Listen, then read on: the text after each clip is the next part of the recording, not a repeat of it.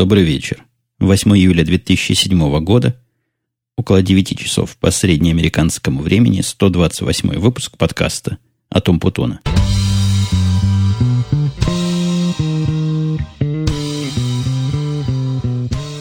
Ну, возможно, для продвинутой в техническом смысле аудитории номер покажется каким-то юбилейным, круглым и красивым. И действительно, это где-то в чем-то так. Но это для той аудитории, которая, видимо, пересекается с моим подкастом э, «Радио Тихо» и техническим, не совсем уж таким уж с моим, но в котором я один из постоянных и основных авторов. Так вот, эта аудитория могла бы, видимо, предположить, что в честь некого такого юбилея сегодняшний подкаст будет особенно оптимистическим, добрым, душевным и, и светлым. Так вот, эта часть аудитории ошибается. Юбилей никак не донес позитива. И вообще, сегодня я предупреждаю сходу в карьер – Позитива от меня особого не ждите, хорошего настроения. Я на вас нести и отражать не буду, потому что, собственно, оно отсутствует у меня как класс, а зато присутствует у меня злоба, разнообразный пессимизм, черные мысли и вообще заплетающий язык и в целом, и в общем довольно усталое и вымотанное состояние. Но вот если я кого еще не отпугнул из новых слушателей своей этой преамбулы, я надеюсь, старые слушатели старые, проверенные в том смысле, которые те уже калачи терты, и такой преамбулы их не напугать.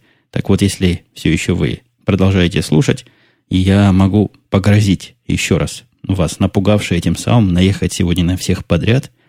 Ну, не наехать, не наехать, но поругать всех подряд, начиная от слушателей, переходя плавно на подкастеров, завершая коллегами по работе и пиная по пути всех, кто попадется. Ну, это я, конечно, вас немножко запугиваю, это такой способ изображения бульварных заголовков с целью заманить аудиторию вовнутрь, хотя вышло мне этот прием абсолютно несознательно, но что уж правда и без всяких совершенно шуточек и хохотушечек, у меня состояние вообще вымотанное. И как писала по байке операционная система, написанная грузинскими программистами, не в силах, так и я тоже сегодня не особо в силах.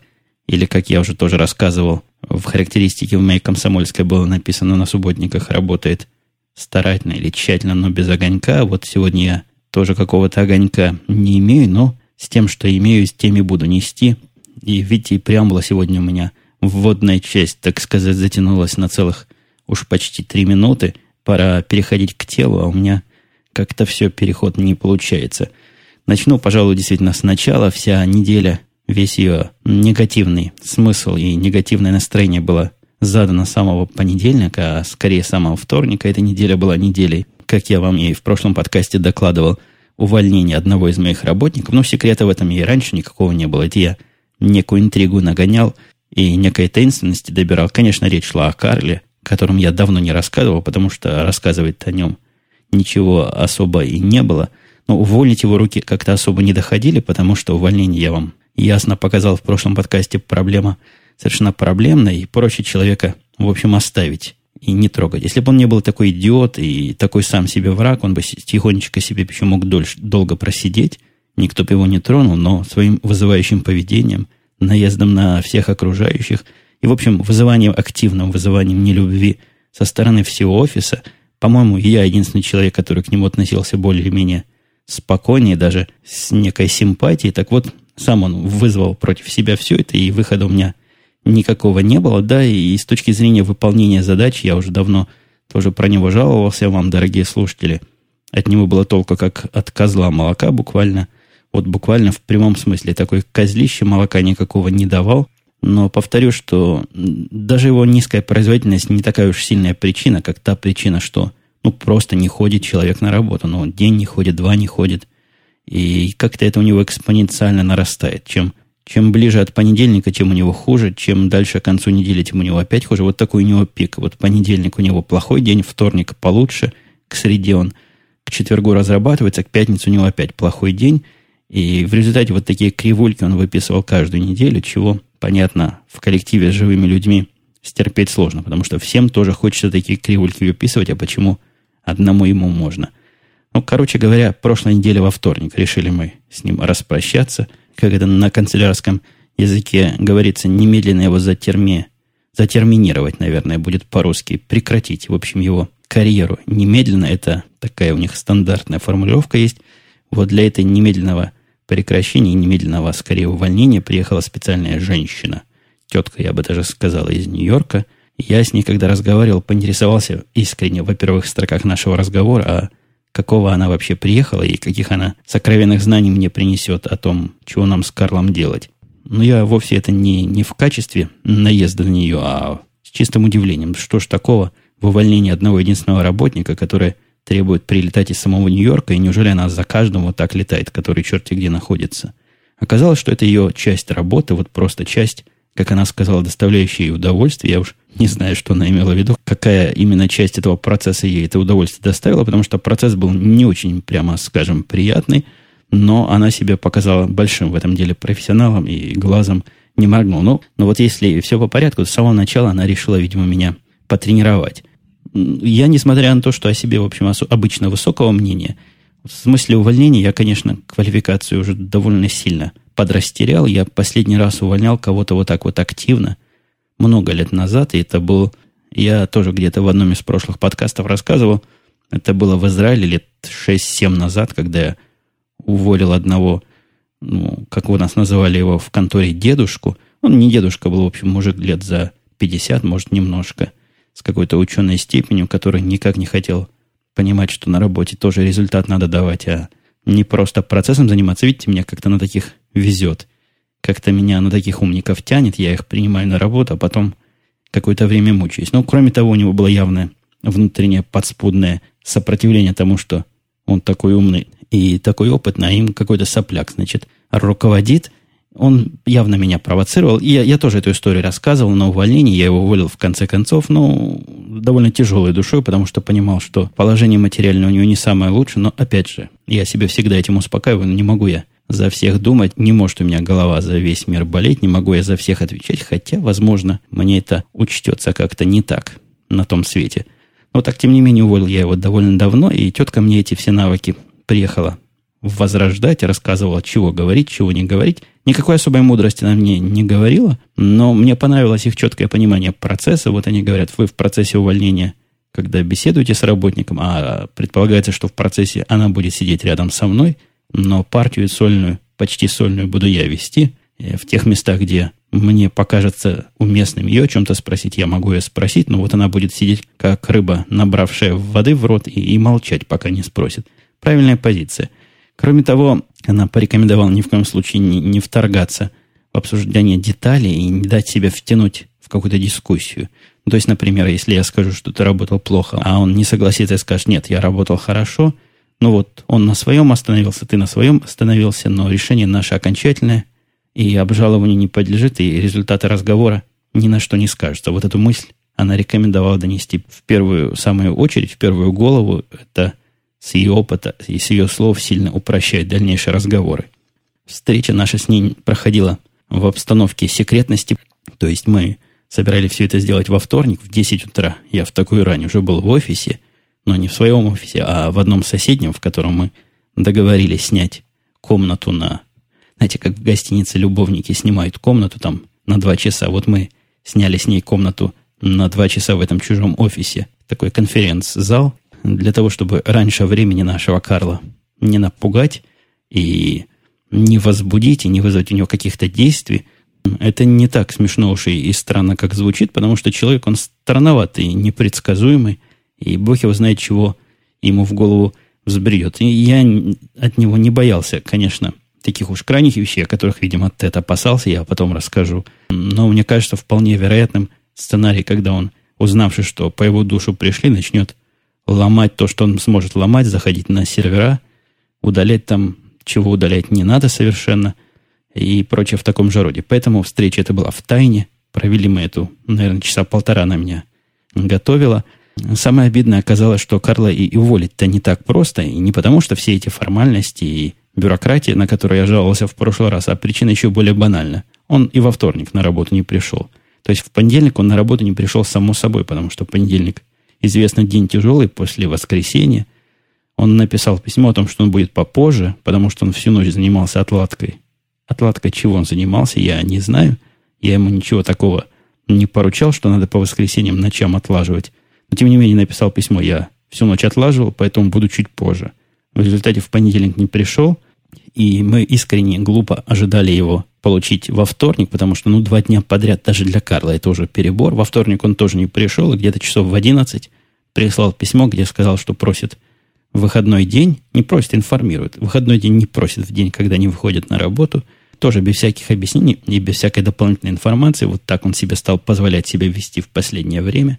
Ну, короче говоря, мы с ней потренировались, но объекта приложения сил и результатов нашей тренировки не оказалось на месте.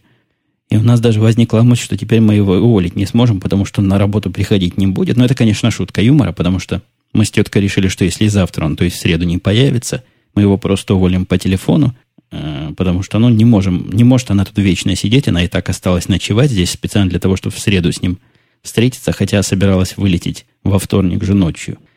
Появился он в среду, появился даже рано, раньше меня пришел на работу, я к десяти приехал, опять же, с ней встретиться. Он там уже был в это время. Факт совершенно удивительный. Это маховик, видимо, качнулся в сторону его повышенной трудоспособности после таких длинных выходных.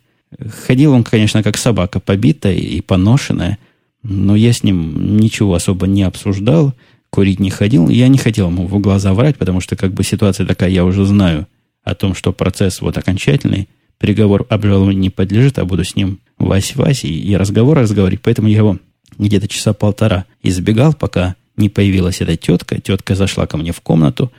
Я зазвал его к себе, посадил и своей фразой, которую не то, что меня так уж тренировали, она рекомендовала сначала вводную часть какую-то сказать, о том, что вот мы работали вместе, работали, работали, строили, строили и, наконец, построили.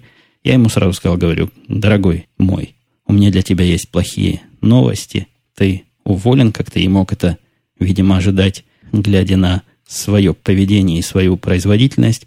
И этот факт увольнения вступает в силу немедленно. Я тут вступает в силу немножко задержался даже с переводом, потому что по-английски фраза такая красивая и круглая, по-русски как-то вступает в силу, уж больно по-канцелярски звучит, но вот вступает в силу немедленно, сказали мы ему, сразу он в лице изменился, не то, что уж у него слезы на глазах, он всего этого дела ожидал. Я его раньше уже предупреждал, что дело его табак, и надо ему искать новую работу. Он, знаете, мне чем неприятно поразил. Вот этот факт, я особых интриг не плету, я уж не такой интриг, интриган большой, но было понятно, что вот это предупреждение мое ему было сделано на таком дружеском уровне, ну, буквально между нами, мальчиками, в курилке говоря, и поднимать его на всеобщее обозрение явно не стоило – я не знаю, зачем он это сделал, но вот он его. В первых словах он сказал, да-да, я об этом знал. Меня Евгений, значит, и заранее предупредил. Не знаю, хотел ли мне собаку подложить, и, то есть свинью, то ли просто был растерян и не очень понимал, что можно говорить, что нельзя. Но вот такую он поганку все-таки завернул. Эта поганка на меня никак, конечно, не скажется, потому что, ну, потому что я и не от такого умею отмазываться. Уж плавали, знаем, но, тем не менее, это меня неприятно кольнуло. А потом он начал интересоваться в подробностях, за, за что же все-таки и как же дальше, и как мы дошли до жизни такой, что приняли такое резкое решение. Вообще, эта тетка наивная предполагала, что весь процесс займет минут 5-10, скажем мы ему, вот, так и так, увольняем, собирай вещички и выматывайся, и он вымотается и соберет вещички, и мы его больше не увидим. Я был уверен, что этот процесс займет несколько дольше, но то, что он займет часа полтора-два, как он и занял, ну, два, пожалуй, я загинаю, наверное, от 60 до 90 минут процесс. Начал Карл выяснять, за что ж мы его увольняем. Я ему дал две причины, основных причины. Его непоявление на работе совершенно случайным образом. И в связи с этим ненадежность его как работника. Невозможно на него рассчитывать получить какой-то проект в срок, потому что в срок он может просто не прийти на работу. Ну и вторая причина его низкая эффективность, где он за последние месяцы ни одного проекта не довел до конца. Казалось бы, с чем тут спорить? Но вот с чем тут можно спорить, я не знаю. То есть, посмотри на календарь, увидишь те дни, когда он пропускал. Он начал со всем этим спорить, рассказывать, что он в своем праве пропускать, потому что у него натура творческая, и вот так ему лучше работалось. После этого он, с одной стороны, согласился, что да, производительность у него невысокая, но зато он сильно старался. Результата не давал, но зато в процессе старался. Я обо всем этом с ним спорить не стал, давал ему разговаривать, потому что спорить это вообще затянулось бы там на сутки – Потом начали они долго с ней какие-то бенефитные вопросы обсуждать, чего там ему положено, чего нет. Здесь есть такая ситуация довольно человека, человеколюбимая система такая, когда увольняемого не сразу прекращают ему выплачивать всякие его бенефиты, то есть медицинская страховка, например, платится ему еще месяц после увольнения, зарплату вперед на две недели он еще получит. Ну, в общем, время найти работу у него есть от двух недель до месяца, что, по-моему, на современном рынке труда совершенно достаточный срок. Хотя, конечно, если ты не Карл. Не очень понятно, смогу ли дать ему рекомендацию. Ну, не очень понятно. Я не знаю, какая тут политика корпоративная – Вообще во многих местах бывает, что они категорически не дают никаких рекомендаций, ни положительных, ни отрицательных. Это с одной стороны. А с другой стороны, ну зачем мне подкладывать новому начальнику Карловому свинью и рассказывать о том, что он хорош, и умалкивать о том, что он плохо лучше, я все-таки промолчу и не откликнусь на призывы его новых работодателей, если они будут на меня выходить с просьбами дать какую-то характеристику, какие-то рекомендации. Что-то я долго вокруг этого всего развожу турусы. Но, но вот такая, такое основное событие, совершенно оно малоприятно. Еще ему приятности не добавило то, что в это же время, в среду, состоялись проводы нашего TED. То есть не то, что уж проводы такие, а веселые довольно проводы, такая вечеринка, обед такой, вечериночный обед состоялся, где все собрались, буквально все, кто работает в Чикаго и в области, приехали. Вот пока они все сидели в ресторане, разъедали еду и распивали напитки, я, как дурак, с этой теткой из Нью-Йорка и Карлом чинили разборки у себя в комнате. И успел я к этому делу только уж под самый занавес, когда уже разносили десерт. Так что какую еду там они ели, не знаю. Но хотя, мне кажется, этот ресторан не очень. Я был там когда-то с одним из заказчиков, мы там чего-то ели, мне не понравилось, чем там кормят. Да и десерт там тоже был на уровне вполне себе ниже среднего. Ну, вот это тоже мероприятие с стыдом немножко расстроило меня. Ну, видимо, это уже по настроению, которое задалось с самого начала. Когда я пришел туда, была поначалу довольно забавная часть. Тед сказал, что пока меня здесь не было, то есть пока меня, вашего покорного слуги, он тут про всех рассказывал хорошие слова, про меня тоже. Повторять теперь ему это дело как-то неудобно, но он с удовольствием выслушал хорошие слова про себя, на что я тут же симпровизировал речь. Но я на английском языке в речах небольшой уж такой специалист, в импровизации. Хотя, хотя люблю язык с красивостями. Вот на иностранных языках я первым делом выучиваю всякие красивости. Такой у меня стиль изучения английского языка. И завернул я тоже ему такое, такое предложение о том, что за все мои последние годы, сколько я в этой области профессиональной работы, он у меня был лучшим боссом, сначала я сказал, потом подумал, сказал, нет, не самым лучшим, но вторым по качеству боссом, потому что первым боссом был я сам для себя, когда работал – сам для себя, а вот вторым был для меня Тед. Ну, вот такие немудреные абсолютно шутки сильно радуют окружающих, особенно на таких застольных мероприятиях. Здесь они тоже все порадовались. После этого Тед спросил меня вот так, через весь стол шепотом, ну что, говорит, завершил?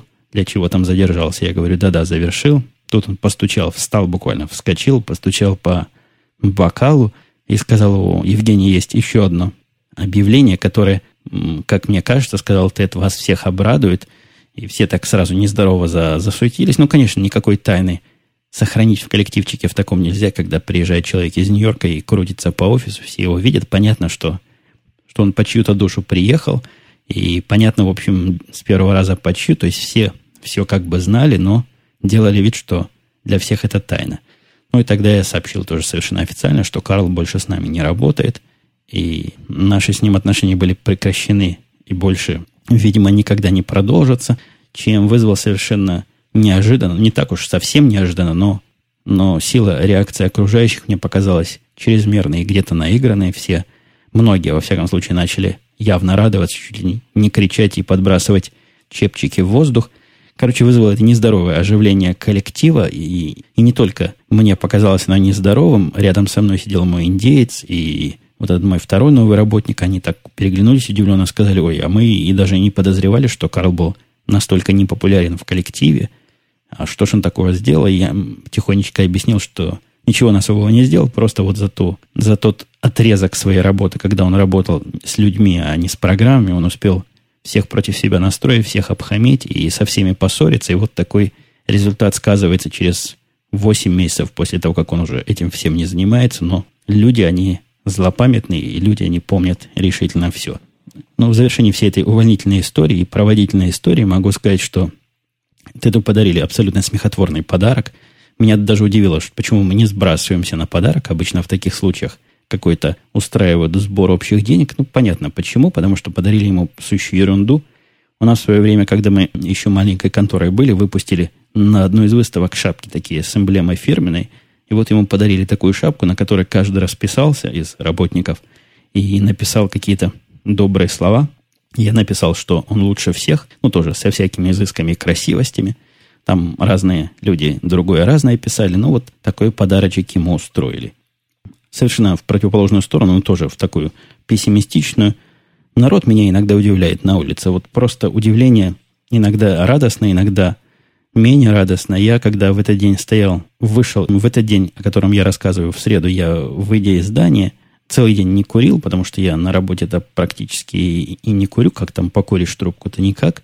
Так вот, вышел часов в 7, наверное, в 8 вечера уже с работы, и у самого выхода из здания, ну, пройдя, конечно, положенные 15, э, 5 метров от входа, ближе, чем за 5 метров, нельзя ничего такого никотинового раскуривать и зажигать. Раскурил себе трубку, стою пускаю клубы дыма, никого нет, в общем, никому не мешаю, никто на меня не смотрит, спокойненько стою к столбу, прижался, курю. Подходит ко мне тетка вида довольно латиноамериканского, ну, мексиканского или еще что-то в этом роде, и говорит, не найдется ли у сэра закурить. И в качестве того, что она не нищая, говорит, я не нищая, я не никакая, просто вот у меня здесь вокруг никаких магазинов нет, где курить можно, а курить очень хочется. То есть магазины, продающие курево, по ее версии закрыты. Ну, действительно, 8 часов вечера в Чикаго – в будний день закрыто много чего, и вблизи ничего открытого. Я сказал, ну где я тебе дам покурить? Вот у меня трубка, сигарет у меня никаких нет. Она меня удивила абсолютно тем, что протянув мне доллар, сказала, возьми доллар, но дай мне пару раз затянуться. Представляете, вот она трубку хочет мою затянуться, и я на это просто среагировал инстинктивно, закрыл трубку рукой, говорю, нет-нет, это моя. И вот так отвернулся от нее, вдруг забирать станет. Но не забрала она мою любимую трубку – Представляете, да? Странность этой просьбы дай, дай потянуть твою трубку, друг, оставь закурить. Но еще из такого странного и тоже не могу сказать, что уж такого уж сильно приятного. На следующей неделе приезжает большое начальство. Начальство это нуждается в, коллег, в компании, в сопровождении. И, и все местные работники будут этой службой сопровождения для приезжающего начальства. Оно такое, которое абсолютно с нами никак не пересекается, какое-то перпендикулярное нам – проездом в Чикаго будет по каким-то делам, то есть они даже не из нашего подразделения, но просто большие начальники нашей корпорации. И вот нас расписали им толпу изображать. Причем, я так понимаю, это как-то индивидуально расписано. Некоторых пригласили только на завтрак с начальством, некоторых на обед, некоторых пригласили на ужин, который будет, вот как-то размазали среди всех. Мне досталось все три. Ну, странно, три досталось. Два точно досталось, и третий, конечно, я от третьего отмажусь. То есть мне достался завтрак с очень высоким руководством.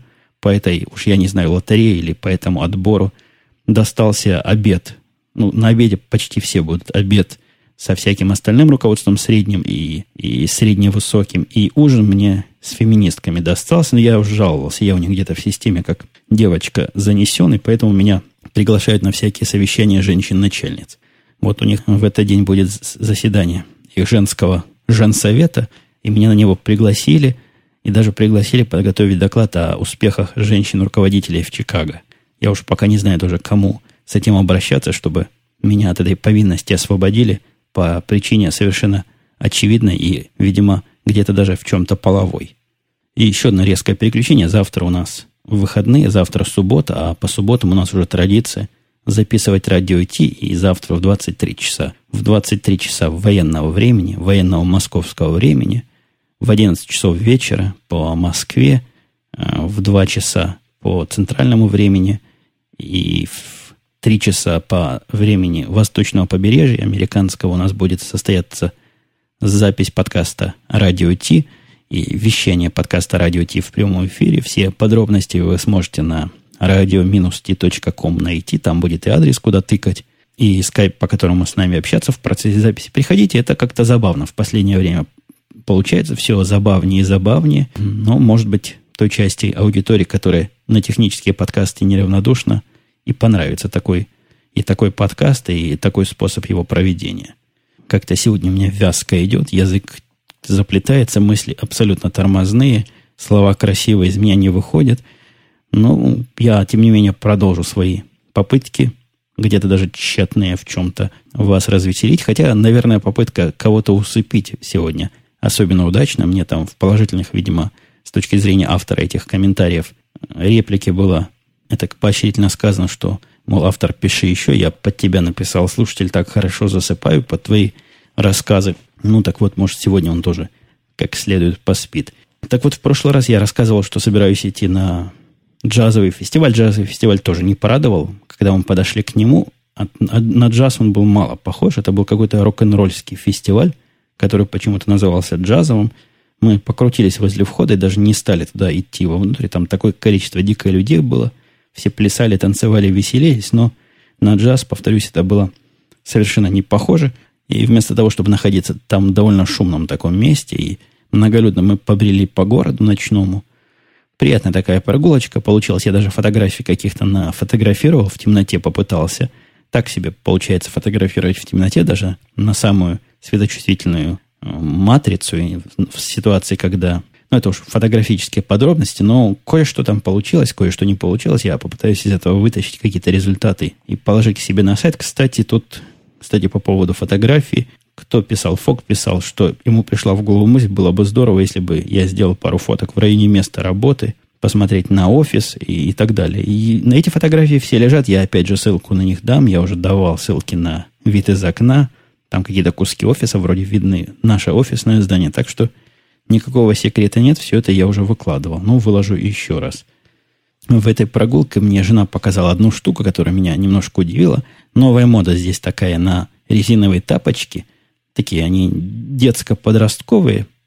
Я даже не знаю, на что похоже. Довольно закрытая такая обувь, но вся в дырочку. Так вот, эта обувь, при том, что она, ну, абсолютно на вид штамповка и дешевка, которая красная цена 2 доллара, наверное, ну, 3 доллара, продается за 20 долларов, э, она такого ядовито-химического цвета, эти тапочки разноцветные, разных, они совершенно оттенков бывают, но все довольно ядовитые. А самая фишка этих тапочек в том, что к ним еще отдельно продается, а может в наборе идет набор различных, комплект различных цветочков – и бабочек, и еще чего-то такого мелкого-мелкого разноцветного, которое втыкается в дырки, которые в этих тапочках уже заранее просверлены всюду. Ну, представляете, они такие, ну, шлепанцы не шлепанцы, но закрытые шлепанцы с дырочками. В эти дырочки специальным образом вставляются различные дополнительные аксессуары. И вот эта штука крайне популярна сейчас, продается во всех магазинах. Мы там проходили, они стояли в самых красных углах всех витрин и были освещены всеми прожекторами, которые можно – Видимо, действительно популярностью пользуется не слабой.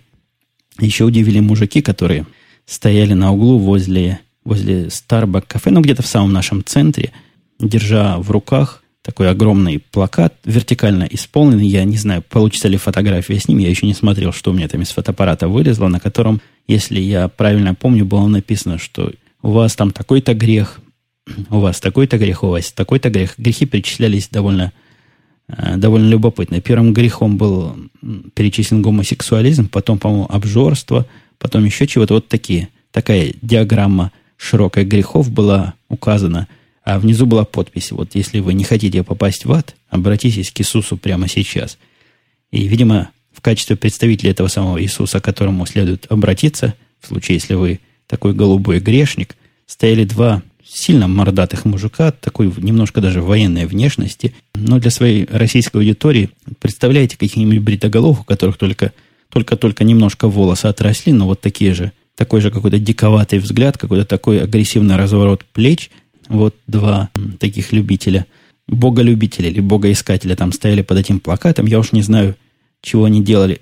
Лозунги они какие-то выкрикивали, народ зазывали, там толпа довольно большая вокруг них стояла – неприятно это выглядело как-то как странно и искусственно.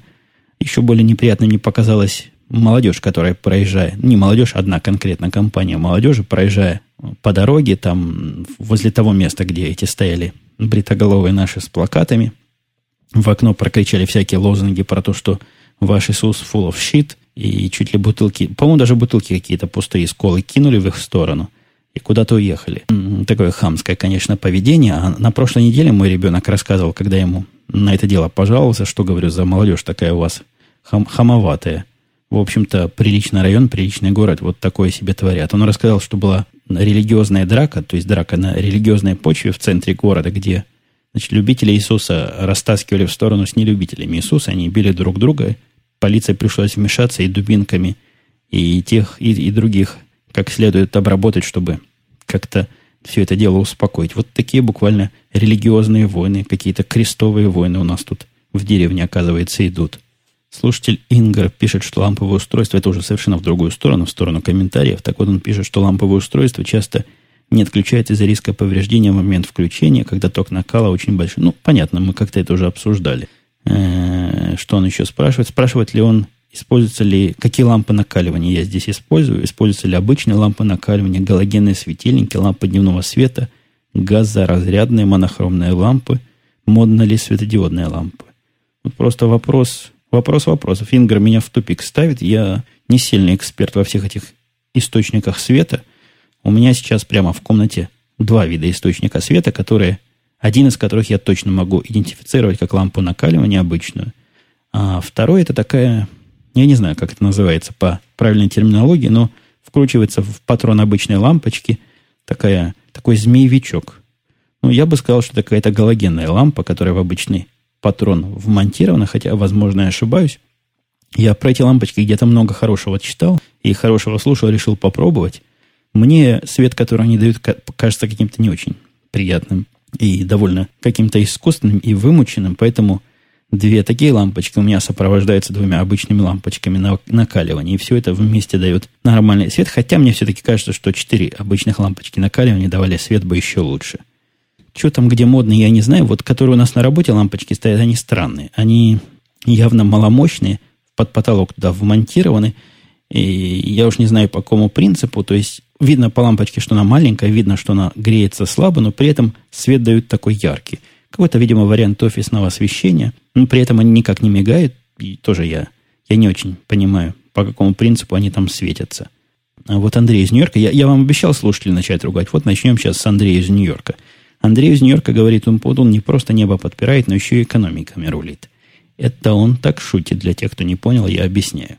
Просто жалко разбивать такое могучее эго, пишет Андрей. Никакая экономика, пишет он, конечно, не зависит от цифр, которые кто-то считает. Конечно, от плохих данных кто-то может больше заработать, а кто-то больше потерять, но фундаментально это ничего не изменится. Может появиться арбитражная ситуация, могут и биржу временно закрыть, но обвала экономики, конечно, не будет. Ты же сам, пишет Андрей из Нью-Йорка, на какие-то биржи ругался из-за плохих данных. И ничего, экономики стоят как и раньше. Но перед тем, как я его буду ругать, я еще другую крайность затрону. Готти удивляется. Пишет он, что был очень удивлен, что в этом подкасте вы рассказали, что ваши бенчмарковые системы могут, что вашими циферками можно сделать, и что может сделать человек, имея к ней доступ. Как раз такие вещи, считает Готти, должны быть неразглашаемыми. Ну, что я вам скажу, Андрей и Готти. Ну, от кого, от кого, Андрей? Ну, от вас я такого не ожидал. Вот так разбить все мои детские мечты порулить экономикой. Вот на ровном месте ни за что, ни про что сказать, что не смогу экономику управлять. А кто ж тогда сможет?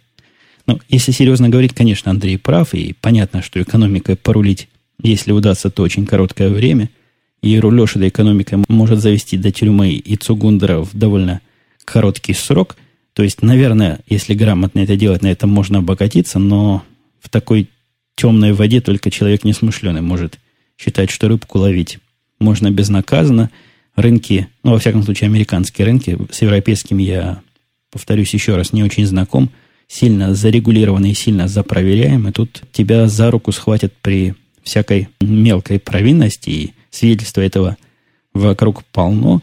Ну, понятно, я не считал, что можно меняя тесты, чем-то регулировать, но обвалы локальные можно вызывать, доложу я вам, гораздо менее техническими способами. Но вы помните, недавно из-за какой-то блогеровской статьи акции Apple упали как-то радикально вниз, хотя потом как-то и радикально вниз поднялись, но вот такой местный всплеск или местное падение устроить, конечно, вполне можно.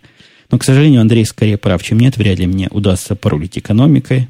Хотя, конечно, очень бы хотелось. Что же касается Готти, ну, я ему отвечал в комментарии. Да ничего секретного в этих алгоритмах нет и в этих подсчетах нет. Всякий, кто понимает, о чем тут речь, он знает, как эти циферки считаются. Никакого тут ноу-хау, никаких циферок нет. И всякий, кто имеет доступ к компьютерам и представляет себе, чего компьютеры могут и чего человек близкий к этим компьютерам может сделать, не так уж и ужаснется тем, что можно сделать с биржевыми данными, при том, что есть места, где можно злоупотребить гораздо более эффективно и гораздо более ярко. А вот Киев говорит, а мне про работу интереснее. Вот так вот такой у него комментарий на ровном месте. Ему про работу, видишь ли, интереснее. Интереснее, чем что, я не понимаю. А вы даже, пишет Киев, не сказали, какой Linux был на HP. Я сто раз говорил, какие у меня Linux. Linux у меня Red Hat Enterprise э, Linux, или сервер он называется. В общем, RHELAS. Вот такой Linux у нас везде стоит. Четвертая версия. Сейчас переходим потихоньку на пятую. Фок утверждает, что ему жаль было Элейн потерять. Это для моих новых слушателей. Элейн это у нас был тоже персонаж, проходивший красной нить через первый, наверное, выпусков 50, которая от нас ушла, или, если я не ошибаюсь, мы даже ей помогли уйти. А вот теперь, пишет Фок, и Карл уходит. Такую потерю можно сравнить только с потерей Чарли. А чего с Чарли? Чарли имеет в виду, видимо, Фок э, Дельта Сьерра Чарли, то есть Дейли Code или какой еще Чарли? Я вроде даже посмотрел... Я довольно давно не слушал Source Code, но как-то на днях послушал, вроде все там, как всегда, никто никуда не потерялся. Или я какой-то старый выпуск слушал, не в курсе. Какой Чарли потерялся? Дайте мне знать. Чего Фок-то имел в виду? Ну вот, пожалуй, я здесь уже приближаю наши грустные разговоры к своему логическому концу. Ну, сколько можно тянуть кота за хвост и сколько можно вещать на вас свой пессимизм и погружать вас еще более глубокий сон. А, кстати, пока не погрузил вас в окончательный сон, под самую завязку скажу, что нашел на русском подкастинге, я же обещал и подкастеров поругать, совершенно любопытный подкаст тем, что он, нет, не пародирует, называется, называется по-другому, плагирует. В общем, занимается неким заимствованием с других моих подкастов, причем просто талантливо ребята сделали. Они заимствуют сразу из трех подкастов. Название их э, позаимствовано от нашего Радио-Т, под название такой subtitle, который они ставят на свою иконку, позаимствовано частично из нашего подкаста, который почил в Бозе Daily Geek Show, а в их картинке, в их лого явно чувствуется влияние лога с моего еженедельного подкаста. Вот так они покрыли буквально три самых популярных подкаста, в которых я участвовал. Ну чего, молодцы, талантливо, не каждый может вот так вот аккуратно все точки покрыть. Ну вот действительно на этом я буду завершать. Мы услышимся с вами, я надеюсь, в более веселом и оптимистическом ключе на следующей неделе. Я надеюсь, не в пятницу, но если в пятницу, то в пятницу. А на этом все. До следующей недели. Пока. Sorry, I jumped again.